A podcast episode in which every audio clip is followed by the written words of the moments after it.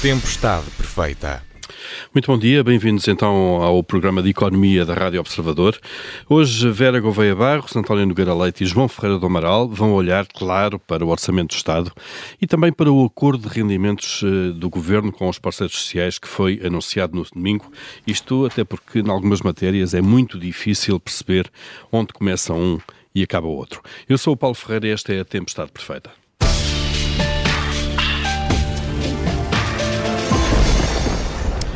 Está então apresentado no Parlamento o Orçamento do Estado para 2023. A consolidação orçamental é uma grande prioridade do Governo. O déficit deverá cair para 0,9% do PIB. A dívida prevê-se que recua para 110%. Há algumas medidas fiscais para famílias e empresas, mas nada numa dimensão que provoque mudanças de fundo e a função pública vai continuar a perder poder de compra. Uh, Vera Gouveia, Gouveia Barros, agora com mais tempo, depois temos tido mais tempo para olhar para o orçamento. Ontem já fizemos aqui uma primeira análise muito a quente. Uh, este é um orçamento de pequenas mudanças, uh, basicamente para sobreviver no meio da incerteza. Pode-se considerar isso? Acho que é um orçamento que não traz estruturalmente nada de novo. Nós temos este ano uma situação muito diferente daquela que tínhamos há um ano, ou por outra, há um ano já se, já se começava a vislumbrar algum aumento no nível de preços. Depois, quando o orçamento foi chumbado e teve aquela segunda edição em abril, aí os níveis de inflação já, já eram claros e na altura eu defendi que pelo menos a atualização dos escalões do IRS deveria ser feita, sob pena de estarmos perante aquilo que, que aconteceu, que foi uh, um aumento da carga fiscal, embora disfarçado, porque uh, nominalmente estava tudo na mesma, só que depois, em termos reais, de facto, era, era foi isso que tivemos. Este ano temos um orçamento que uh, é bastante cauteloso e eu até acho que a cautela se justifica Acho que essa cautela se, se vê bastante quando nós pensamos que a previsão para o saldo orçamental é de menos 0,9% eh, do PIB, o que significa fazermos aqui uma, uma, contra, uma, uma correção do nosso déficit de uh, um, ponto, um ponto percentual. Uh, e se pensarmos que isto é para um crescimento de 1,3 e que este ano com um crescimento de 6,5%, um, essa, essa redução do déficit foi de 0,9 pontos percentuais, percebemos que temos aqui de facto um, um orçamento que uh, não desistiu da consolidação orçamental e que eu acho, e, e, e diga-se que eu acho isso bastante importante, esta, esta consolidação orçamental que nos permita reduzir a dívida, a, a dívida pública, neste caso havendo déficit, aquilo que nos permite é que ela não aumente assim tanto, é uhum. muito importante, principalmente quando nós temos as taxas de juro a subir. Nós temos estado, uh, uh, felizmente, estamos. Uh, peço desculpa. Não faz mal. felizmente, temos conseguido que os juros da nossa dívida não, não descolem. Neste momento, até quem está mais sob os holofotes em termos negativos é, é a Itália. Nós estamos a conseguir passar despercebidos, que é importante. E, nestas e, coisas é isso, sempre bom passar despercebido. É, nestas coisas é sempre importante ser o país de que não se fala. Hum, e, e, portanto, há também que uh, não, não, queremos voltar a ser a, aquele país com que os mercados se preocupam e, com, e a quem passam a colocar dificuldades. Uhum de, de financiamento, inclusivamente porque ao pagar juros mais altos, isso também, o pagamento que se faz com os juros é despesa que se tem e o dinheiro que se coloca aí não se coloca noutras coisas que me parecem hum, que me parecem verdadeiramente importantes claro. e que têm que ver com funções do Estado, como a educação, a saúde, e, e sobre isso eu também não consigo dizer muita coisa, porque continuamos a não ter uh, um orçamento que esteja propriamente em, em programas e portanto, se consiga perceber exatamente o dinheiro que se vai gastar para que é que serve. Certo, mas já agora, eh, sobre a fatura de, de, de juros, eh, o orçamento prevê que ela aumente deste ano para o próximo em 1.200 milhões de euros que é, é quase... normal porque é, é, normal porque de facto a, a a, a, taxa de juros subiu bastante, Nós claro, temos, claro. Só para dar uma ideia de grandeza, claro. E, ah, sim, 1.200 sim, sim. milhões eh, é quase tanto como, como todos o, o, custo anual de todos os aumentos da função pública. Só para termos ideia, Exato. que são 1.300 milhões. É, é, é, bom, assim, quando estamos a falar desses montantes, depois ter essas, essas comparações é, é importante para se perceber do que é que estamos a falar. E, e portanto, eu, uhum. eu saúdo o esforço de consolidação das, das finanças públicas com esta redução da, da, da, dívida pública. Mas depois, uhum. claro, e vamos aqui falar ao longo do programa dos, dos detalhes, há muita coisa que também considero que se podia fazer de forma diferente, obviamente. Já vamos lá então, eh, Vera. António Nogueira Leite, eh, depois da primeira reação a quente eh, de ontem, olhando agora com mais, com mais calma e mais detalhe, estamos aqui perante um cenário de navegação à vista, como disse ontem o Presidente da República, seria inevitável isto de alguma maneira ou não? E este, este orçamento reflete isso?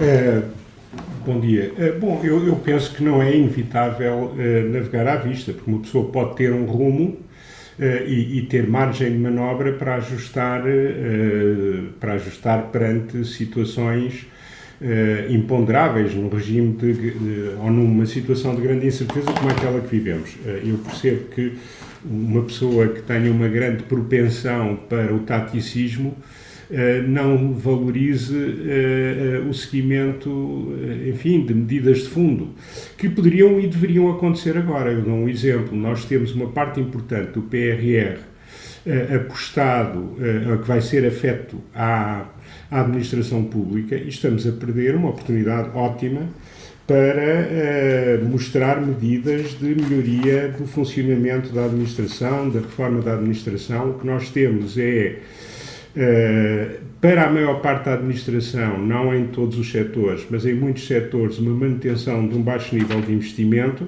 não em todos, dizia eu, há setores que são agora favorecidos, em linha, aliás, com o PRR.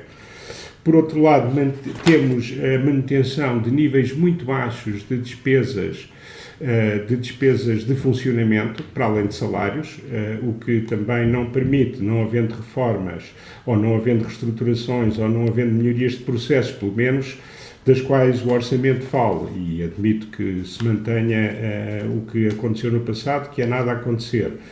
Uh, nessas situações devemos esperar até uma certa degradação da qualidade de muitos dos serviços da administração, até porque eh, não podemos deixar de admitir que, eh, enfim, esta utilização eh, dos salários da generalidade dos funcionários públicos, exceto daqueles que ganham menos, como fonte de criação de margem para a política orçamental, não tenha também um efeito negativo sobre de desmotivação sobre pelo menos os membros uhum. mais qualificados da administração. Esse é um aspecto. Portanto, eu acho que se podia fazer mais do ponto de vista estratégico do que aquilo que se está a fazer. Uh, embora uh, não fazer nada ou fazer muito pouco ou apenas ir gerindo em função das circunstâncias do momento é, é basicamente a nossa estratégia, que é não ter estratégia, não é? Hum. E, portanto, nesse sentido, uh, o conjunto vazio também faz parte da, das possibilidades e é o que nos está a acontecer. Eh, um outro aspecto aqui que me parece importante é a continuada complexificação do IRS e do IRC. Uh, nós sabemos que é da boa, da boa prática e da boa, uh, e, e, enfim, e dos cânones da fiscalidade ter sistemas de fiscalidade que sejam o mais simplificados possível eh, dentro daquilo que são os objetivos traçados eh, para eh, o, efeito que se pretende que eles produzam. E, e, portanto, neste sentido, o IRS e o IRC estão bastante mais complexificados este ano do que já era a situação complexa do passado, o que tem dois efeitos que não são positivos. Um, implica necessariamente, nomeadamente no caso do IRC, maiores custos de compliance por parte das empresas, o que obviamente tem implicações. Uh, e, e, por outro lado, uh, também tornam, enfim, as decisões de investimento mais complexas, porque perante uma nuvem de fiscalidade as decisões são mais difíceis do que quando o regime fiscal é estável e é relativamente simples. para, que, para que não haja dúvidas, eu não estou aqui a falar, nunca defendi, de caminho para flat tax ou nada disso. Para baixar impostos, claro, claro a não, complexidade do sistema. O regime claro. que nós temos claro. ele está uh, bastante uh, mais complexo. Uh, um, um, outro aspecto que, que, também me parece aqui importante que, enfim, há uma resposta aos problemas que têm sido detectados. Essa resposta está condicionada por um objetivo global que eu partilho de, de, de preocupação eh, com duas coisas. Primeiro é a redução do peso da dívida no produto, vai ser bastante ajudada pela inflação, como já foi este ano, e que se vai manter para o próximo ano, função de uma política orçamental de cautela. Uhum. Uh, e, e, um segundo aspecto aqui, que também, uh, que, que, também vale, vale, a pena, uh, vale a pena realçar, que é, de facto, o, o governo não está a gastar muito no total uh, uh, com os apoios. Eh, quando falamos das famílias, com as empresas é diferente por causa da, do tema dos combustíveis. e, enfim, por exemplo, o governo gasta mais com a reestruturação de uma empresa do que com os apoios que confere que confere às famílias. Está a falar da apoios TAP. novos, apoios novos. Claro, está a falar novos. da TAP, não é? Exatamente, exatamente.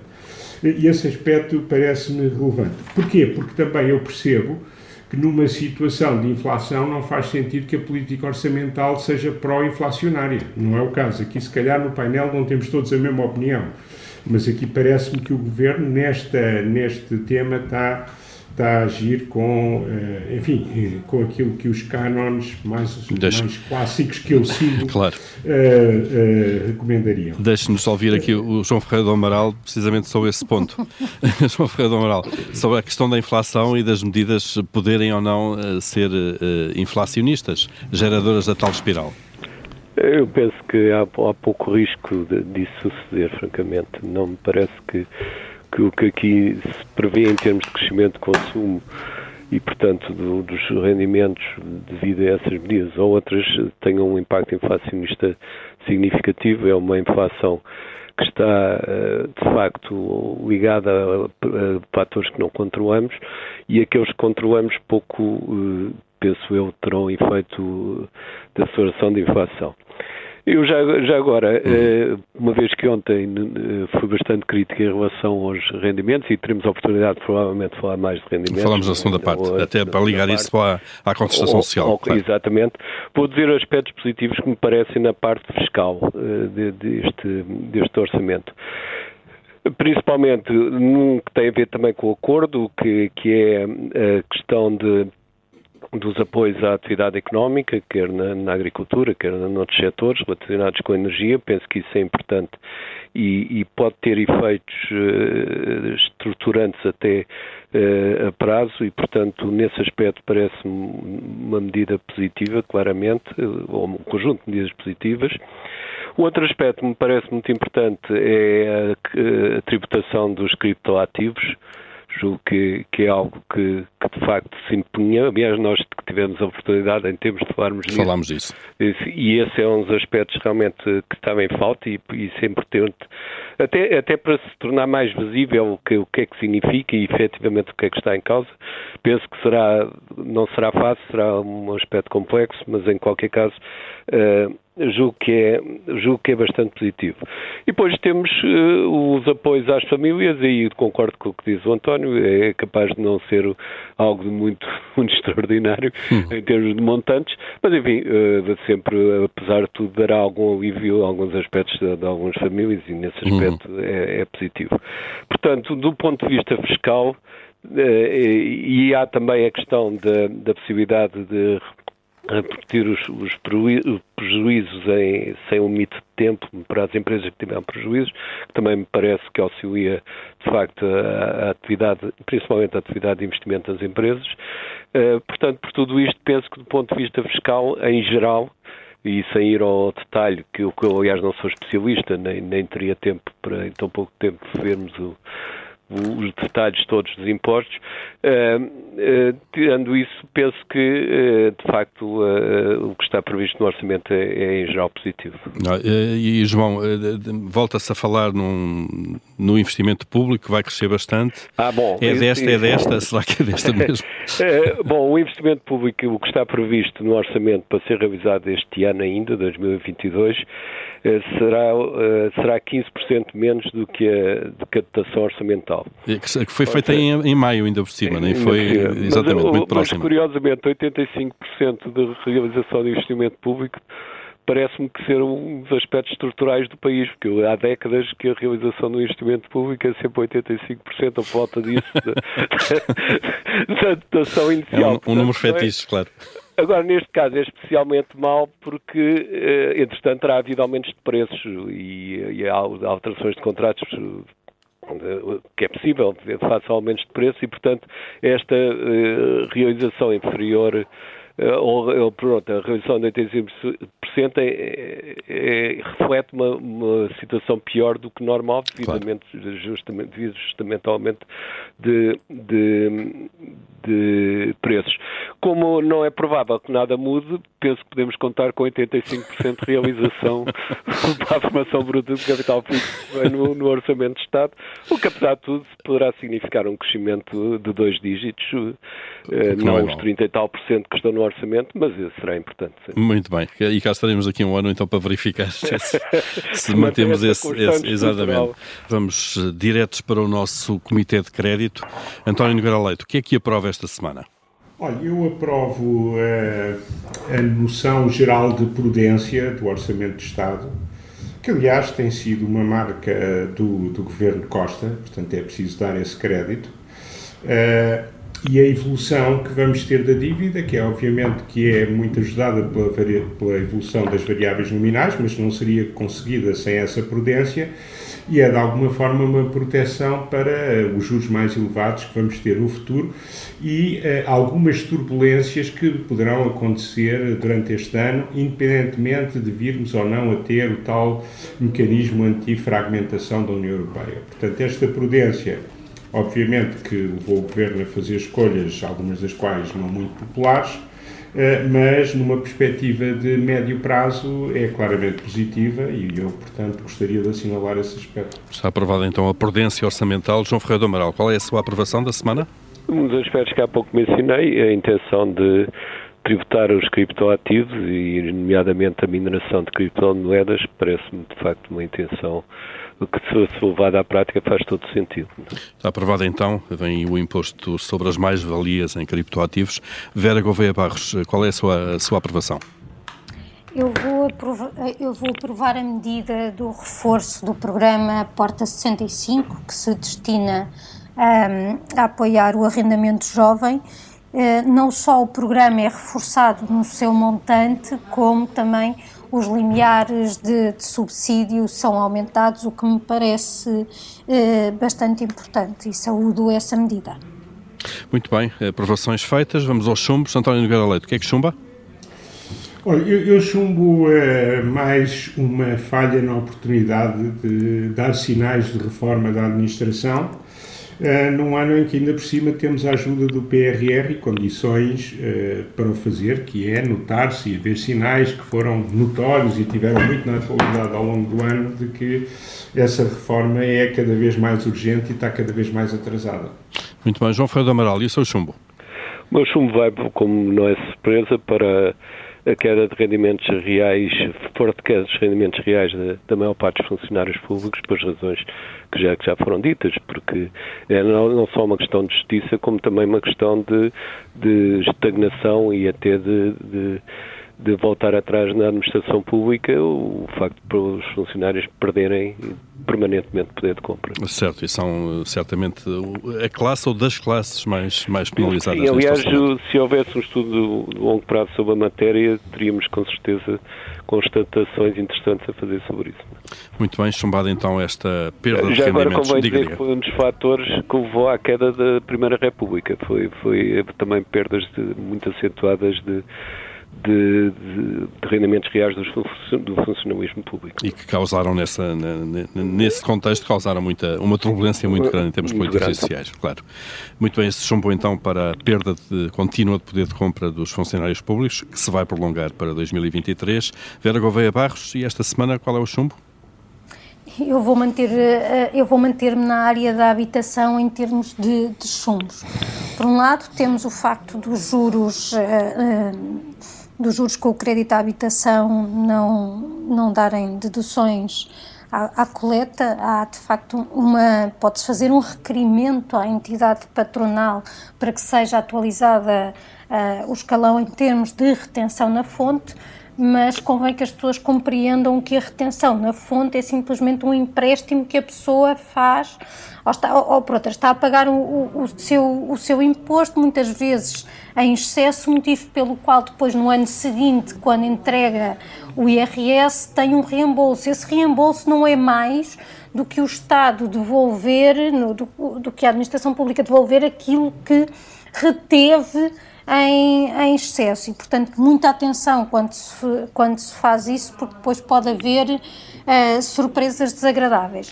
Mas tenho também uma grande surpresa relativamente ao montante que eu vejo para a compensação dos senhorios. Se bem se lembram, uh, tinha-se dito que os senhorios não iam poder atualizar as rendas em 5,43%, conforme resultava da aplicação da fórmula, isso ficou limitado a 2%, mas que eles seriam compensados. E agora, vamos, e agora sabemos que essa compensação está uh, orçamentada em 45 milhões 45 para um milhões milhão, de euros? É para no... um milhão de proprietários. Pois. Ou seja, se eu fiz bem as contas, são 45 euros por ano por casa arrendada, o que significa 3,75 euros por mês. E se eu estou a dizer que isto é para compensar aquele diferencial de 3,43%, o que está aqui subjacente é uma renda média que não chega aos 110 euros. Hum. Mas como as contas estão bem feitas. uh, Pois, há aí qualquer coisa que. Eu, eu, eu, posso dizer que já tinha chegado a essas contas porque a mim me interessa particularmente, por razões familiares, e, e cheguei exatamente a esse número. Ao número dos. Uh, dos... Uh, uma, renda, uma renda média que, que, 109. tem que ser rendas muito antigas, não é? Não há, mas as rendas facto... antigas, mas as rendas antigas já não estavam, as anteriores a 1990 Neste já não estavam sujeitas à atualização. Não, eu estou a falar da, das rendas de senhorios bonzinhos dos anos 90. Uh, isso existe? Ou existiu?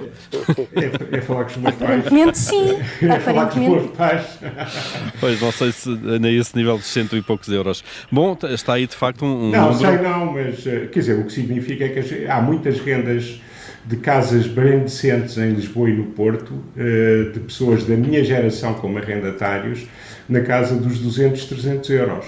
Uh, nós falamos sempre na margem e, e, digamos, os valores escandalosos são na margem. Há muita Sim, são sempre os fluxos uhum. e depois fazem-se fazem coisas absurdas, que é calcular taxas de esforço com universos diferentes. Há, há, pessoas em prédios eh, em boas condições, nos melhores bairros de Lisboa, a pagar 400 euros por T4. Isso uhum. existe. Uh, não, é, não é uma invenção. Uh, uh, e, portanto, aí claramente que os senhorios não vão ser compensados nem pouco mais ou menos. Muito bem, mas é um número a ter em conta e, e, e talvez a, a, pedir de alguma forma uma verificação ao Governo, vamos, vamos tomar nota disso, Vera Gouveia Barros, por este, este chumbar então aqui esta, não este número, mas basicamente aqui a lógica dos apoios à habitação. Fechamos aqui o Comitê de Crédito esta semana.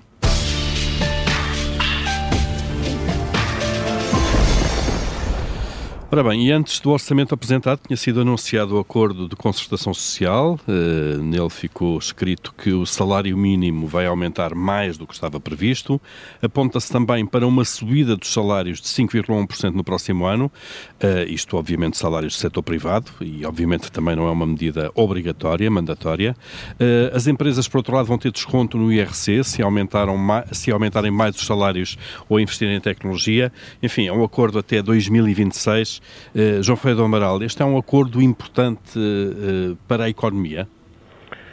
É, a existência de um acordo é importante se for suficientemente fundamentado para levar, de facto, a compromissos mútuos que se, que se, se efetivem. Não é?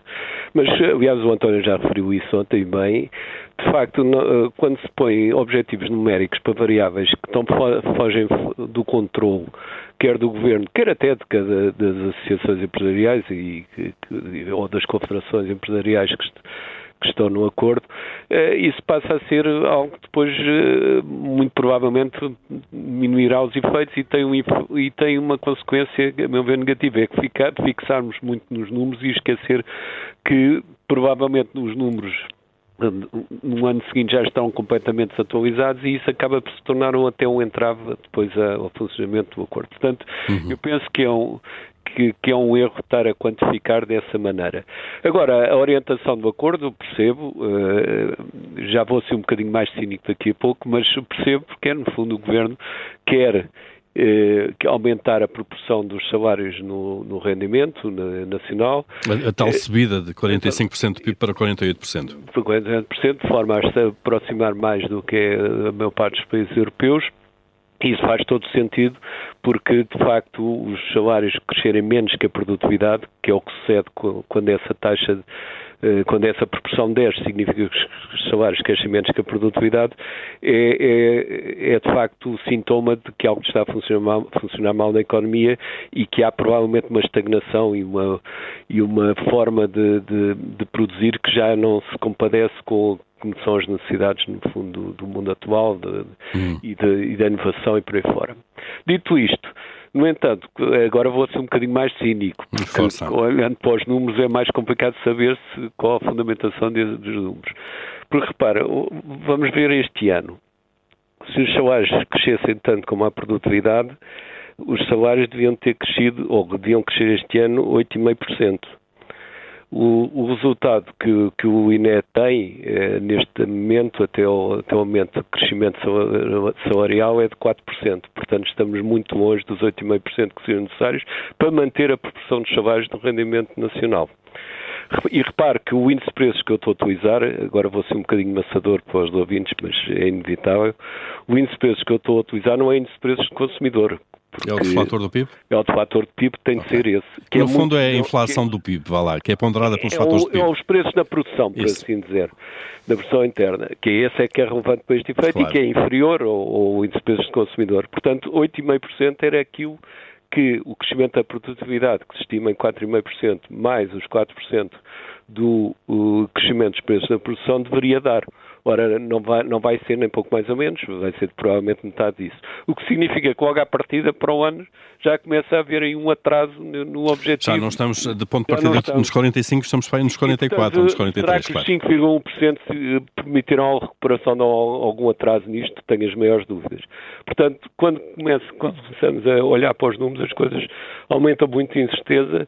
Os números são importantes quando há alguma possibilidade de controle e, e, enfim, alguma incerteza menor, quando não é assim, não, não ajudam muito. E eu temo que eh, seja justamente isso que vai suceder. Penso que, inclusivamente, o próprio Governo dificilmente se pode comprometer com os, os, valores numéricos do salário mínimo, poderá, sem dúvida dizer, nenhuma dizer, e deve, e esse aspecto parece-me importante dizer que quer que aumente, Agora, só são para 700 não sei o quê, depois 800 e não sei o quê, 900, é, pode ser que sim, pode ser que isso até seja pouco relativamente à evolução que, que até, até, então surgiu. Portanto, no fundo, a minha crítica é basicamente a, a, quantificação de objetivos que ninguém se pode responsabilizar por eles. Este planeamento, se calhar, excessivo e estas metas, claro. Bastava, a meu ver, uma orientação de tendências, e ir ajustando claro. ano a ano às, às condições respectivas. Vera Gouveia Barros, como é que olha para, para este acordo que, no fundo, eh, fez logo quase meio orçamento, não é? Uh, pois, as duas coisas são, são indissociáveis. Uh, Deixem-me só dizer que quando há pouco o João referiu que ia ser um pouco cínico, eu pensei que ia, ia mencionar o facto de, por um lado, se querer aumentar o peso dos salários uh, na, no PIB, mas depois os aumentos que foram acordados em sede de concertação social, portanto, para o setor privado, uh, serem superiores àqueles que, que foram determinados para os funcionários públicos. Posso, posso, só dizer o que é que eu. Não era bem isso que eu era, ia ser cínico e eu acabei por não ser. O meu cinismo é saber se o, se o acordo é para aumentar os salários, se é para os limitar.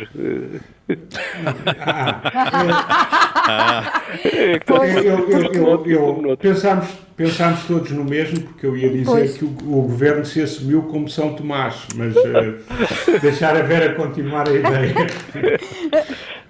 É, é porque, para além disso, eu ia dizer de facto que, que este, este aumento de 5,1, mesmo se, olhando para o cenário macroeconómico que está no orçamento, que prevê uma inflação de 4, tem tal aumento, tem um pequeno aumento do salário real, mas não compensa nem de longe nem de perto aquilo que foi a perda de poder de compra deste ano. Portanto, na verdade, se calhar é mesmo isso. É, é um negocia-se um aumento de 5,1, que parece fantástico, mas se nós atendermos ao conjunto destes dois anos, continua a, a haver uma queda dos, dos, salários reais. Portanto, e depois isso, claro, está relacionado. Hum, e, e, depois isto, claro, está relacionado com, com a parte também da fiscalidade, da, daquela discussão que já ontem uh, tivemos, daquilo que, são, que é a atualização dos escalões que depois é verdade que no segundo escalão tem ali uma descida da, da taxa, da taxa caso, marginal claro. e, portanto, há, há, de haver ali parte da população que uma coisa compensa a outra, mas, eh, mas eh, um, um, uma parte sim, muito significativa, a maioria dos contribuintes eh, fica, fica de facto a perder claro. no conjunto destes, destes dois anos. António Nogueira Leite, também olha para isto, aquela perversidade de ver isto mais uma uma indicação para limitar aumentos salariais para promovê-los? Eu, eu, diria que é parte de uma convicção muito arraigada entre boa parte do empresariado português e os agentes políticos de que a teoria económica não se aplica em Portugal. Uh, e, portanto, nós podemos fixar as variáveis que deveriam resultar da interação entre os agentes económicos. Uh, e, portanto, esta ideia de fixar indicações de salários, pelas razões que o João referiu, que eu tinha referido ontem, é, é para um economista uh, difícil de, de, entender, embora eu perceba que politicamente possa ser extraordinariamente atraente e eu até acho que politicamente o governo ganhou em fazê-lo. Eh, agora, achar que isso é bom e que representa algo sobre o qual podemos ter expectativas seguras, claro que não, não, não nada disso. Já há outra coisa diferente com a qual eu concordo, Uh, e vem na linha daquilo que o João e a Vera de alguma forma referiram, uh, é dar a indicação de que de facto temos uma perda muito grande do peso dos salários no produto, essa distribuição funcional uh, está a levar a uma situação algo disfuncional na economia, para jogar um bocadinho com as palavras, e, portanto, faz sentido que se dê orientações uh, para uh, poder, uh, enfim, para ter atenção aos salários, até porque o país tem um problema, e começa a ter cada vez mais, um problema de grande escassez de técnicos qualificados aos mais variados níveis. E eu já não estou a falar naquela escassez endémica dos canalizadores e dos eletricistas, estou a falar para muitíssimas profissões aos mais variados níveis. E, portanto, aí a escassez vai gerar grandes aumentos de salários. Aliás, em alguns sítios, no setor privado, já está a acontecer isso. Portanto, eh, não vejo qual é a vantagem dessa indicação. Percebo que o governo exorta os, os, os empresários a tratarem bem, coisa que é do interesse dos empresários, se forem inteligentes e se tiverem o longo prazo como, uh, enfim, como indicação de fixação de estratégia, uh, tratar bem os trabalhadores e, uh, e, e, remunerar adequadamente as pessoas. Portanto, esse esforço eu percebo que se faça porque ele não tem estado em cima da mesa. É por isso que muitos dos nossos jovens qualificados se vão embora. É porque há oportunidades, mas a níveis que eles basta chegar ao país ao lado para terem a mesma oportunidade com uma retribuição muito mais em linha claro. com o que a sua função uh, merece. Portanto, nesse sentido eu percebo. Agora, a maneira como foi feito é uma maneira exótica para um economista e, portanto, não posso, não posso estar de acordo. Uh, pode, pode ter esse efeito se, se as variáveis nominais uh, evoluírem de uma forma Uh, enfim, mais desabrida do que aquilo que é a expectativa de muita gente, incluindo eu próprio agora, então isso, uh, e, uh, utilizar o acordo como, como tábua de regra, vai fazer com que os salários, se calhar, fiquem condicionados pelo acordo na sua subida nominal. Mas isso. Claro. Um... enfim, tudo pode acontecer quando estamos a fixar aquilo que não temos capacidade de fixar. Claro. Porque ainda somos uma economia de mercado. Mas, de outra forma, não haveria um número para o Governo mostrar, é evidente, não é? E assim, Mas isso um, é político. Um número isso ou, é, quatro números. Isso, isso, é comunicação política, Sem é dúvida. outra área. Sem dúvida. Muito bem, vamos uh, para a reta final, vamos aqui ao vosso momento semanal de tirania, começando pela Vera, uh, perguntando o que é que faria se mandasse Vera. Eu, se mandasse, replicava o exemplo da Universidade do Porto, do, do programa Aconchego, que também uh, este ano foi lançado no Algarve, com o Faro Acolhe, e que são programas uh, desenvolvidos pela, pela própria universidade, que atua aqui como um mediador entre jovens estudantes e idosos, porque nós estamos, temos, vindo, temos visto as notícias sobre a falta de, de alojamento para, para estudantes.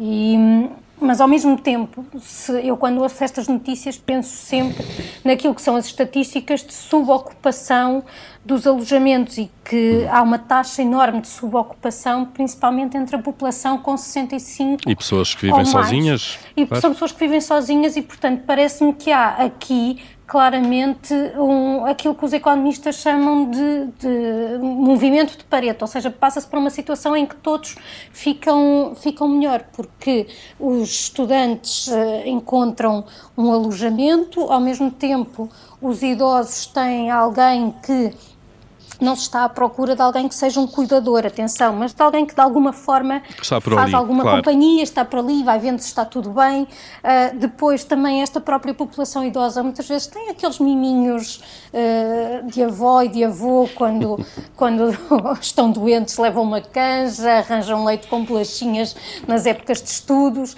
e, e desta convivência entre gerações também resultam coisas muito, muito engraçadas. Portanto, parece-me que aqui as universidades é uma boa uh, ideia, podem, claro. podem ter estes programas porque partilhar a casa com alguém é sempre um processo difícil. E a universidade pode-se aqui envolver tentando, tentando encontrar os perfis que, que, melhor se adequam e, pelo que sei, a, a, experiência já longa da Universidade do Porto com este programa tem sido positiva. Sinal disso é que as pessoas uh, entram no primeiro ano e permanecem naquela casa, o que provavelmente é indicador de que está a correr bem. Muito bem, então está aqui dada a ordem para que o exemplo, o bom exemplo, seja seguido. António, qual é... Isso, universidades, e de fazer Exatamente. os vossos programas. António, qual é a sua, a sua tirania esta semana? O meu é recorrente uh, é aumentar uh, a literacia financeira e económica dos portugueses para que possam perceber uh, e interiorizar minimamente este verdadeiro cataclismo de informação financeira e económica que lhes vai aparecendo todos os anos por esta altura e que depois se vai mantendo ao longo do ano. eu imagino o português médio completamente afastado destes temas eh, vai ser condicionado por muita informação eh, que está a ser produzida e que admito que não consiga entender. Claro. Uh, e, e, não há razão nenhuma para que muita dela não possa ser entendida. Claro. Mais informação é sempre melhor do que menos. Sem dúvida. No fundo, literacia também impedia, por exemplo, que aquele truque das pensões fosse feito, ou que pelo menos fosse logo percebido claro, como se, tal. Claro. Com uma outra população nem se tentava. Obviamente. João Feio do Amaral, o que é que manda? É, é uma eh, é também já recorrente, de facto, mas isso tornou-se muito patente agora com, com este orçamento, mais uma vez, que é a definição de facto de, de regras capazes em termos de remunerações e de, de tipo de empregos públicos e, e, e o tipo de remunerações que faz sentido prever eh, para os diferentes graus de especialização e por aí fora. E eu até considero que há no, no governo pessoas que têm competência para isso, mas aparentemente tudo fica em cada orçamento completamente bloqueado por, por todas as outras considerações e pelo mau hábito de tornar o, os, as remunerações da função pública uma espécie de, de reserva para, para permitir outros, outros objetivos em prejuízo desse. É? Muito bem, estão então atribuídas também as, os vossos decretos, se quiserem, as vossas ordens para esta semana. Fechamos aqui a Tempestade Perfeita, voltamos para a semana. Até lá, já sabe, pode ouvir-nos sempre em podcast nas plataformas habituais.